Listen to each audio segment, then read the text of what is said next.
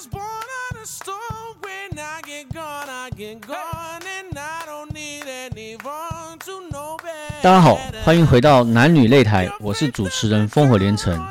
在上一集的节目中，我们邀请到斜杠先修班的主持人 Joanne 来到节目，跟大家分享她前两段的感情故事。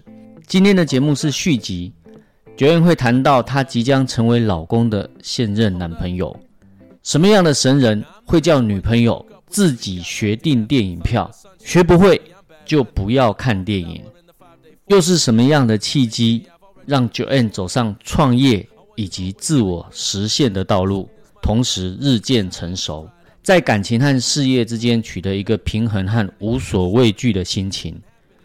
我觉得很棒，真的很棒。这一集的节目非常精彩，我们开始吧。哎那 现在我这个现在未婚夫了嗯哈，我现在是这个现在是未婚夫了。我我觉得最后一段这他他是一个他就是 combine 在综合体，嗯嗯他他应该说是他怎么讲呢？他非常有带领力，然后他也非常有主导权。嗯哦我觉得是他甚至是这这两这这他们三个中最有领导力、最有主导权的人。哦，但是呢，你说他好玩，他其实是不好玩的哦。但是他是很乐于就是接受很多新知识，他会跟我分享很多他看到的、他学到的，因为他一直不断的在进步。嗯，那因为他有很多有时候会又会挑战我的底线。然后就是，比如说，呃，我们看到一个东西，他跟我看法就会不同，然后但是他也不吝啬，他就说出来，然后我就会说，我就会是那个反方的人。但是我们虽然我们很多观点真的都不一样，但是我们就是会有很多的争论。但那个争论可能外人看起来很像在吵架，但是对我们来说，我们觉得那个是沟通，所以我们是蛮看到什么东西，我们会，我觉得我们是在。对方面前都是非常做自己的人，但是当然，这个做自己，我们前段我们大概四年交往四年多的时候，其实我们也是经历了非常多风风雨雨，因为我们个性是极端派，他是一个很有主见的人啊，那我需要被他带领，但是他又非常的实际，然后我又是比较梦幻派的，对，所以就是会有很多沟通上的冲突。那但是因为我觉得好险，我们那时候经历很多冲突，我们现在才可以非常的自在。对我很好奇他是他本身是什么工作？哦就是一般一般相对于女生而言，男生是比较懒惰的，嗯那所以他会不断保持好奇心，又不断进步，不断去学习新的东西。嗯我觉得是不是跟他的本身工作有关？我觉得跟他没关，因为他工作是工程师，所以你觉得工程师怎么可能是这样的人，对不对？但是他就偏不是那样子的工程师，他他真的是会写城市啊、资讯 IT 的这种工程师，他在这个产业非常久，然后他在一个他在他的公司也有超过十年的资历，但是。他就是跟我讲说，我就不要成为大家眼中的那个工程师，就是穿衣服就那几套，每天每天就就是打电脑。他他是那种很喜欢去研究，哎，现在年轻人都在看什么潮牌，然后他反而是觉得我很老派，所以所以我说，我觉得这不应该用你的工作去定义你自己应该怎么样，因为很多工程师都是嗯、呃一直用电脑打游戏，诶，他也会打游戏，但是他同时他也会逛街，他也会看精品，他也会运动打网球。他会做非常多的事情，然后他也会煮菜，反正很多就是他还觉得很好玩的东西，他都会去研究。所以我觉得，嗯，他虽然是工程师，但是他很会一直给我新的东西。是是，对，所以我觉得这个是很很好玩的地方。虽然他个性是无聊啦，对，其实讲到这个，我觉得很多人对嗯工程师有个误解，大家把工程师跟宅男把它画上等号。对，但事实上，你仔细去想，带领这个世界进步的其实是工程师。哦，真的吗？对啊，如果没有工程师，马斯克要怎么样上上火星呢？对他自己没有办法，他一定是靠手底下的工程师吧？是是是，我认识的工程师，他们的资讯能力都很强，是很啊，而且行动力都很强。对啦，他们他很会收集资料，对对对，但是我觉得他很不同是，他也很很重视，比如说外表，也很重视很多稀奇古怪的东西，他会跟我分享，然后我就觉得好玩。那我觉得好玩的时候，我就会反问他：“哎，这个怎样怎样？”所以我们就会很多的互动。所以我觉得，呃，我会跟他现在还非常有话聊，就是因为他会不断把新资讯带给我，然后我就会跟他去讨论这个东西。但是我们个性毕竟是很极端的两个人，所以我们每次在看同一件事情的时候，我们角度永远不一样。但是我们都会直接讲出来，我们认为哪里不一样，然后有时候就会造成一些那个纠纷跟争论。但是我觉得还是好玩的。对我，我觉得这样子是一个，你会觉得你永远跟他话题是聊不完的。对对啊。那经历了这三段感情之后，嗯嗯嗯，是你要给现在二十岁到三十岁之间的女孩子什么建议的话，嗯，你你你可以给他们什么建议？我会觉得不要太急着要依靠男人，跟想结婚，对，因为你一定要有自己的底气。我我相信，如果一个女生她有自己的独立的思想跟价值，然后她也有她正你，你会看到这个女生她在做她的事情是发光发热的时候，男生会用另外一个眼光看她。对对，这个真的是这样，因为我以前呃跟我现在的老公就是呃。初期的时候，其实我是一个仰慕他的角色。嗯嗯，那我变成好像我上班之后，我就就这样子，然后上上下班完之后就追剧、看电视，跟他吃喝玩乐。就是你觉，我觉得这个生活过久，我其实真的是会没有什么火花。然后他也觉得你好无聊，吃喝玩乐嘛？就是吃喝玩乐，你吃喝玩乐顶多三年就差不多，就觉得啊，该吃的、该玩的，好像就差不多了。然后就开始要面临到现实的问题。嗯嗯。对，所以如果你自己有一些自己的事业或者自己的兴趣，然后你在做这件事情的时候是很投入的时候，你的另外一半会对你投以一个呃尊敬的眼光，我觉得是一定有。那女生千万不要。没有为自己产生什么价值，因为我觉得这是很可惜的。确实，确实，因为我有两个女儿，今年刚好下个月要满十八岁，我觉得这一段我会给他们听。对，我觉得那个眼界要打开啦，还有格局要拉大，看到更呃成功或更有价值的女生，所以他们会想要像她一样。你你反而我我我，你知道我现在很讨厌跟。只是一直聊妈妈经、聊小孩的人聊天，其实我也是。不是，我觉得说这样子就是你每，而且还有一直在抱怨什么公婆的东西。嗯嗯嗯，这个有有按你自己要去要投入的嘛？对啊对啊，所有的负面都是得靠自己去那个。那你为什么不跟我聊一些有趣的事情？为什么只能聊这个？所以，呃，开始我自己有一些自己的事业目标的时候，我反而希望，比如说跟我们我们今天这样一个访谈，我觉得很愉快，或者是说我可以去跟聊不同产业的东西，我觉得很好玩。哦，不要只是一直在聊一样啊，谁又离婚了，谁婆婆又小孩又怎样？我觉得你都是在看别人说，听就是你都在说别人的话。嗯嗯嗯嗯。那你自己呢？对啊，对啊，对。所以我觉得，呃，当你自己会不会回过来，就是当你自己真的开心了，你有目标了，其实感情其实就会顺了。嗯嗯。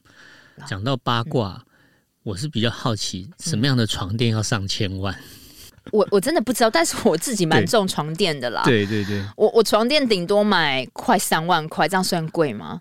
算贵，已经算贵。对对对对对，上三万块已经睡非常，三万块已经是睡得很好了。对对对对，对，当然我觉得像那个的这个新闻真的是炒的太多了，那那我都觉得。你看哦，原本以为觉得他们很好嘛，有个婚姻很好，就是哇，就是嫁给有钱人，好像老公也蛮疼她的。那其实你真的都不知道你未来会怎么样变化。对啊，对啊。你你只有把你自己稳住了之后，你就比较没有那么害怕去失去什么。好的关系里面，我觉得是应该要非常做自己。然后，呃，当你在进步的时候，你不要忘了回头去拉你的另外一半。然后你的另外一半，你也不要就是就是停在那里了，你应该要多去了解他的生活。因为像我，呃，我现在这个先生，就是我以前一直都觉得我在追随他，就是他好会好多东西，但是我不会。我我原本跟他是差非常非常多的，对。但是我觉得我自己有一种不认输的倔强吧，所以我就会一直在他说他他会这个，我就说那我也要学。其实我是这样子，我是一点一点学学来的。然后以前我甚至连订电影票我都不会。对，然后他说你怎么会不会？我说那那要怎么订？然后他就说就这样订。然后他说他，然后他甚至是会说你今天给我去学这个。他是这样子，他你你给我去学这个，你怎么会这样不会？然后我就说我不要，好懒哦，怎么？他说我不管，我这样就不要看电影了。他就这样子哦，对，所以我的另外一半是蛮特别的一个人，他会用这样的告诉我，他是这样子拉我前进的。所以我不知不觉我学了好多，然后我发现真的在朋友眼中，哎，我我真的会很多东西。然后到现在我都会求他说，哎，我现在好像超越你嘞，我现在都。敢敢敢那个离职自己工作，你敢吗你？所以我觉得他说，嗯，又不是我。他说，嗯，因为其实我我以前就是我会做这个 podcast，其实也是因为他过去逼我离职，叫我做，叫我趁早做喜欢的事情。嗯嗯嗯。那我也是因为被他这样逼，然后我做过创业，我做过什么？因为他觉得我是有能力的嘛，所以他那时候其实也是在拉我起来了。那后来真的真的拉了好多年，真的有一点成果。那其实我也是蛮感谢他，所以我觉得一个好的关系，重点这一集，我觉得想要带给大家是，嗯，真的是你在好的时候，你也要让你另外一半跟你一起好。不要说，哎，另外一半就瘫在那边，然后你反而越来越瞧不起他，而是他可能没有方法，或是他不知道怎么融入你。那你应该要是把他拉进你的生活圈的。我觉得这样子你们才会紧密，而且还有就是不要怕冲突，因为两个本来就是不同个体嘛，看一件一个事情本来就不一样。但是如果你今天一直不去沟通的话，你们两个其实反而是会越来越远。我的下一集可能就要谈冲突，那我想请问九 N，冲突你觉得是家暴吗？冲突是家暴吗？冲突是什么样的冲突？口角冲突，口角冲突，甚至肢体冲突。肢体冲突是到什么样程度？互相推挤，推挤。当然，觉得当然是男男生如果单方面揍人，那他肯定是家暴。对，但如果说彼此拉扯，我觉得那还不算家暴，因为有时候大家会普遍的刻板印象觉得。哎，男生跟你推挤，那个男生有问题，但是他们都不会觉得女生有问题哦。对啊，社会价值是这样子。对，但但是你知道吗？我我自己以前呃跟男就是前任男男朋友也真的是有点火气上来的时候，真的反而是我会推他。嗯嗯。啊，这样别人看起来都好像哎还好，但是如果今天是一个男生，你你就把他想象你是第三者，在外面的窗户看着这两个人。嗯。如果今天是男生推女生，他肯定说那个男的停止。哦，但是如果是女生在推那个男生的时候，反而别人没什么感觉，觉得那男的有点好笑，或是那个男，或是那个女的干得好，嗯，对不对？那那其实我虽然是女生了哈，那但是我还是要替男生讲一下话，就是有时候女生真的太欢了。我自己曾经就是那个很欢的人，因为我有错在先，但是我要对方道歉，我觉得这个就不对了。有时候我们女生也要想一想看，是我们自己有错在先。又逼着对方要道歉，对方一定会不爽嘛？那就算他的道歉也不是真的诚心诚意，你要这种假的道歉吗？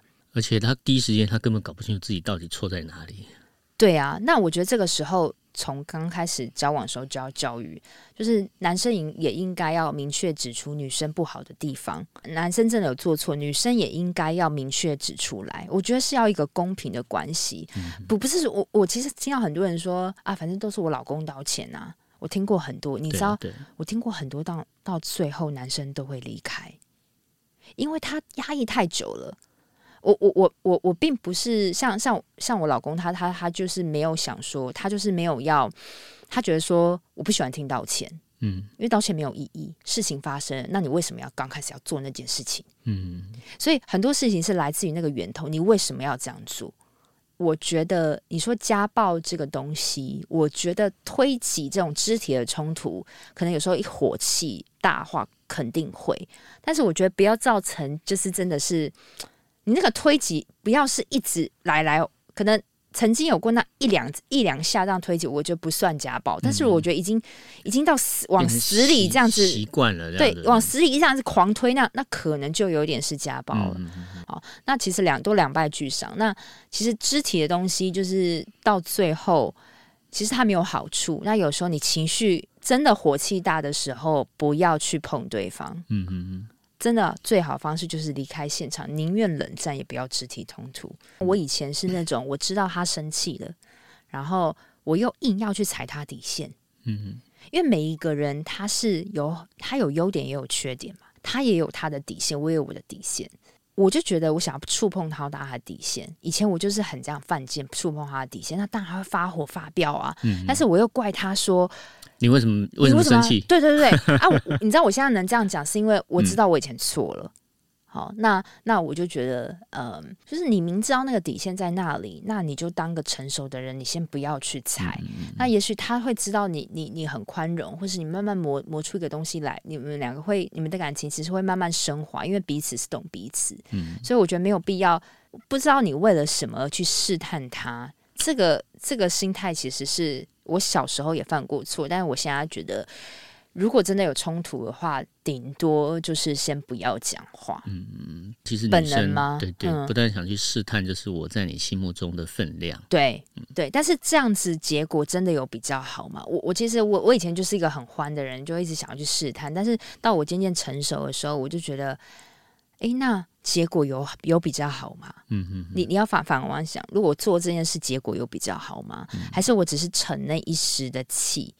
那因为一直一直都碰壁嘛，就是一直都试过，结果都是不好的嘛。那最后你就会摸摸鼻子就就算了，对啊，一直都碰壁反而会成长。你知道现在很多呃就是、就是就是不断去试探呢，因为男生在乎嘛，嗯所以男生就不断的退让、退让、退让。退让哦，那这样反而不好退。让到最后，真的真的就是被女生瞧不起。对对对对对对对，我对啊对啊，但是所以所以我我现在先生就是那种他不会退让的，他他认为他对，他就不会退让；他认为他错，他就会道歉。应该要恭喜你嘛。呃，我觉得有点是他把我 training training 成一个比较懂人情世故的人。很多朋友都说我遇到他，好像是我。好像他可以治得住我，就是因为我以前在卢在欢的时候，对方是退让的，但是反而让我更助长了我这样子的坏个性。但是反而是他让我知道我这样是不对的，然后我去慢慢觉得去修正我自己，这样。所以我觉得男生也是要，你还是要把不会就是对方不不对的东西，你们还是要跟他明确沟通。那当然，如果男生做错，女生也是要相同对待。嗯，嗯对，就是整个访谈的过程当中，我觉得你有提到好几次，就是说两个人要去互相带领，因为有时候有可能是哦，男生在进步，让男生把女生带上来；有时候女生又进步，跑在前面，女生再把男生给带上来。我觉得这个这这就是一一段比较健康的关系。那如果说是说，哎，对啊啊男生在进步，那回头觉得说啊，你怎么都没有在进步，嗯或者是女生在进步的时候，回头想说，哎。我我我我不断在进步，然后然后你呢，嗯你也没有在进步。我觉得这个就是两个比较就是很不健康的状况。像是人生那么长嘛，有时候你会跑跑在跑在前面，你有时候你会跑在你太太前面。刚开始你跑在你太太前面，嗯诶，你太太也会跑在你前面。对，就是你们不一定都是都是一直你在前面，他在前面，而是诶，有时候人生的机运嘛，哦，他就是刚好比较前面了，那他有回头拉你跟上来了，诶，那你又突然跑到比较前面，那你又再让他跟上来了。那不管我觉得就像一个，你可以想象那个赛道啦，就是。你你你不断往前，不是你一直冲诶、而是这个这个人生比比赛，并不是要看谁冲比较快，而是中间你有没有跟他一起跑，对啊，对啊，我们一个没有一起 team 跑你们是一个嘛对嗯，有没有一起跑？一起跑很好玩诶、嗯一起跑你可以啊、分享很多事情，你们是有互动、有火花，好、的，要有交流的。我觉得这个是这个人生最后你是怀念那个互动，而不是啊我第一名。那那又怎样？那又怎样？那那反而你很孤单啊，对不对？所以第一名都是孤单的，那也没有人要追求这个第一名，反而是我们是不是快乐的、健康的生，就是生活在一起，是一个很强力的 team。我觉得这才是很重要。嗯嗯嗯。最后，我想问一个问题：嗯嗯，未婚夫不会听到嘛？对不对？对他不会听到，不会放心。放心我觉得九月你准备好要进入婚姻了吗？哦，其实其实我我有我今年刚好被求，呃，前两个月我被求啊，太好了！对，但是还没签字。嗯，那你有你有答应的吗？对，一定要答应的啊、不然怎么办？都已经磨了八年，都不答应吗？对，但是你说进入好婚姻，其实我觉得我以前没有准备好，我是呃这两年我才会说我准备好。那准备好的一个契机，就是我觉得我已经可以思想独立，嗯，我整个人是独立了，因为以前我是会一直想要黏着他，一直问他意见，但是可能也因为我做了 podcast 之后，衍生我个人的事业比较忙啦，那所以我自己有的重心在的时候，我反而觉得我们感情很好，嗯嗯嗯，所以我觉得是因为我现在找到了我人生很重要的使命感跟重心，那我觉得呃，我的老公他就是我的很。很平常、很棒的另外一半，我觉得这样是一个健康的关系。所以，我有没有准备好婚姻？我觉得是因为我现在自己有自己的目标跟事业，跟我是一个很成熟的个体。即使我知道，如果我进入婚姻之后，我们未来感情生变或是任何状况，我也可以潇洒离开，这样才叫准备好，而不是我我跟你结婚，但是我好害怕你会不会有一天劈腿或什么。我其实已经没有了，对，但但我当然还是会在意，说也当然说希望不要到劈腿，但是你你你越害怕一个东西，你有你有时候反而是越容易失去的，嗯嗯嗯，对啊，非常谢谢九燕毫无保留的分享，九燕知道我有两个双胞胎女儿，她们今年要满十八岁。十八年前，当他们在妈妈肚子里面，我知道是女儿的时候，其实我的心情是很沉重的。老婆以为我是因为重男轻女，所以没有很开心，但实际上刚好相反，我是心疼女儿，因为我知道身为现代的女性，大家很开心的说男女平权，男女平权没有错，男女平权让女生多了很多走出去的机会，但相对的也比上一代要扮演更多的角色，女儿。妻子、妈妈、工作上的职务，以及认真的做自己，追求自我实现，这每一个角色如果要认真都不轻松。不过听了九燕的分享之后，虽然我还是会心疼自己的女儿，但是我觉得教导他们勇敢、认真做自己，为自己准备好无论何时何地，随时有离开的能力和无所畏惧的勇气。我觉得九燕的分享非常的棒，收获非常多。谢谢，谢谢九燕，谢谢，谢谢，好，拜拜。